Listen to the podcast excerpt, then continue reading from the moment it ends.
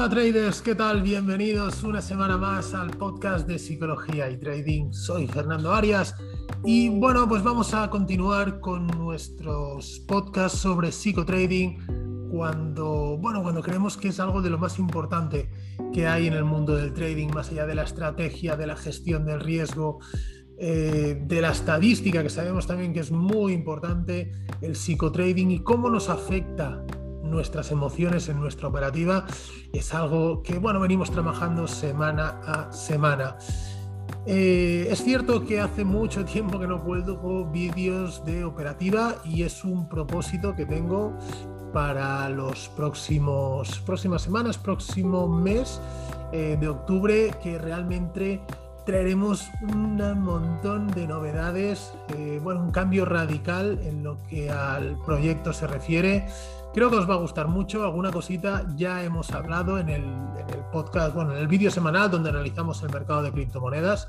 Ahí ya os hemos anunciado que eh, haremos una aula en directo de criptomonedas y también os anuncio que haremos un aula en directo de psicotrading, donde hablaremos de estos temas que, bueno, que semanalmente vamos hablando y muchísimos otros, pero sobre todo lo que me interesa es que eh, participéis, que participéis vosotros.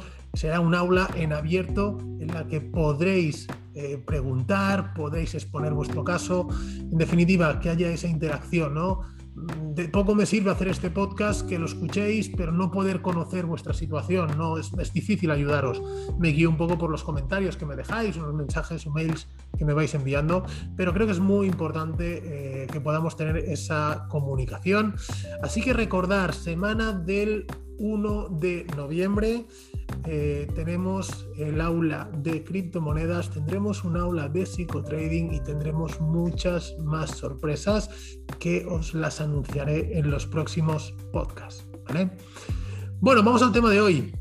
Es un tema mm, muy interesante y que genera también mucha controversia. Puede ir ligeramente relacionado con el tema que hablamos la semana pasada de vivir en un mundo de probabilidades y hoy quiero hablar de la aleatoriedad del mercado. ¿Por qué? Bueno, pues porque eh, se habla mucho sobre, sobre ello, ¿no? Sobre si el mercado es o no es aleatorio. De hecho, hay un libro muy famoso eh, que, habla de ello, ¿no? De Malgiel, si no recuerdo mal. Y es que la, la, aleatoriedad del mercado es algo que siempre ha generado mucho debate. Hay quien dice que el mercado está, es totalmente aleatorio y de ahí que es imposible ganar dinero de forma consistente. Y por otra parte hay quien opina que el mercado está totalmente definido por los niveles de precios, por la oferta y la demanda, por las zonas volumétricas, algo que sabéis que es súper importante y que trabajamos mucho en el curso de trading, las zonas volumétricas, eso nos dice, nos da una información brutal, hay que saber analizar bien el volumen. Y no hablo de volumen profile ni, ni y cosas así, ¿vale? No, el simple volumen, el volumen del mercado en sí, ¿de acuerdo? Así que es muy importante que eso lo tengáis en cuenta. Y cualquiera de estas dos visiones que decimos tienen sus defensores y sus detractores. En mi caso, mm, quizá me posiciono en un punto neutro.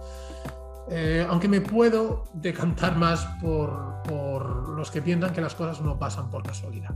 ¿vale? No obstante, también creo que hay una parte del mercado que es eh, aleatorio y que es, que es inherente a él, que no podemos controlar. ¿no? Eh, un trade a veces nos define que sea un buen trade o un mal trade si nos, si nos salta el stop o si nos llega el profit. Bueno, un trade que no nos llega al profit por un punto es un mal trade, o que nos saca el stop por un punto es un mal trade.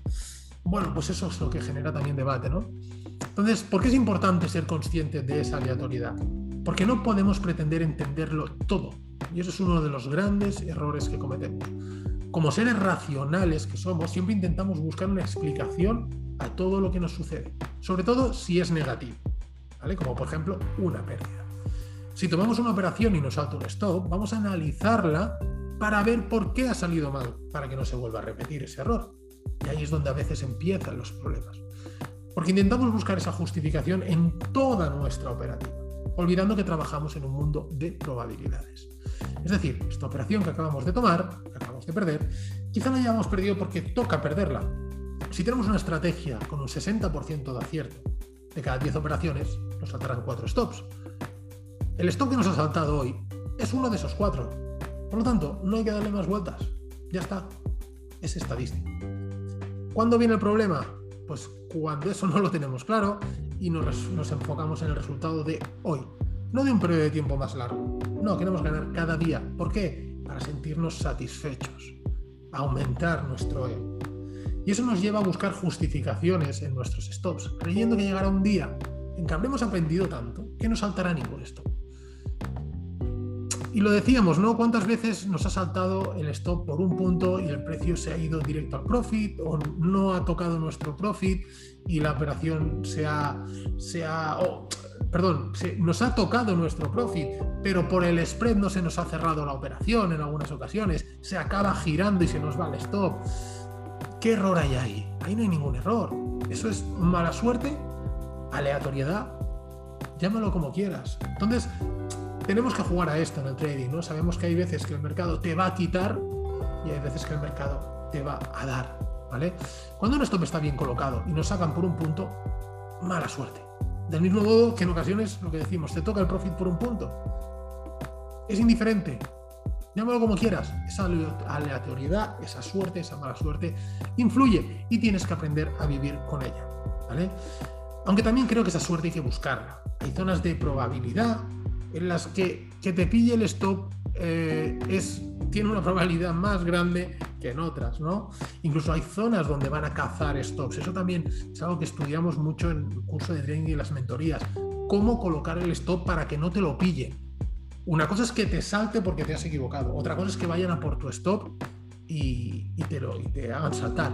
No el tuyo concretamente, ¿vale? Que sepan dónde está tu stop. No, dónde está el stop de todo el mundo, porque todo el mundo pone los stops igual. Entonces, el, profesional sabe dónde están esos stops, no tiene liquidez, va a buscarlos, los hace saltar y entonces continúa el movimiento. Así que con todo esto me gustaría que reflexionaras sobre esa obsesión que en ocasiones nos invade por entender cada stop y por buscar esa justificación. Pues que no, no hace más que confundirnos todavía más. Eh, ¿Por qué? Porque a veces encontramos unas explicaciones donde no las hay y es pura coincidencia. ¿no? Somos seres racionales, como decía, y en nuestro día a día se dice que de los errores se aprende. En trading, querer aprender de algunos errores puede generar todavía más conclusión. Aprende de aquellos errores que realmente son un error técnico, donde te has equivocado tú, si has hecho bien la operación y te salta el stop. Eso es pura aleatoriedad. ¿De acuerdo? Nada más, compañeros. Eh, espero que os haya gustado. Como siempre, comentarios os pido, os pido likes, os pido que lo compartáis. Y eh, como digo, en breve eh, tendréis muchas más novedades de algo que creo que os va a gustar muchísimo, que va a ser toda una revolución en lo que al mundo de la formación en el trading se refiere. Y que, bueno, pues que en breve tendremos muchísimas más noticias. Nada más, un fuerte abrazo, que paséis una feliz semana, un feliz fin de semana y nos vemos el lunes en el análisis de criptomonedas. Hasta luego, chao.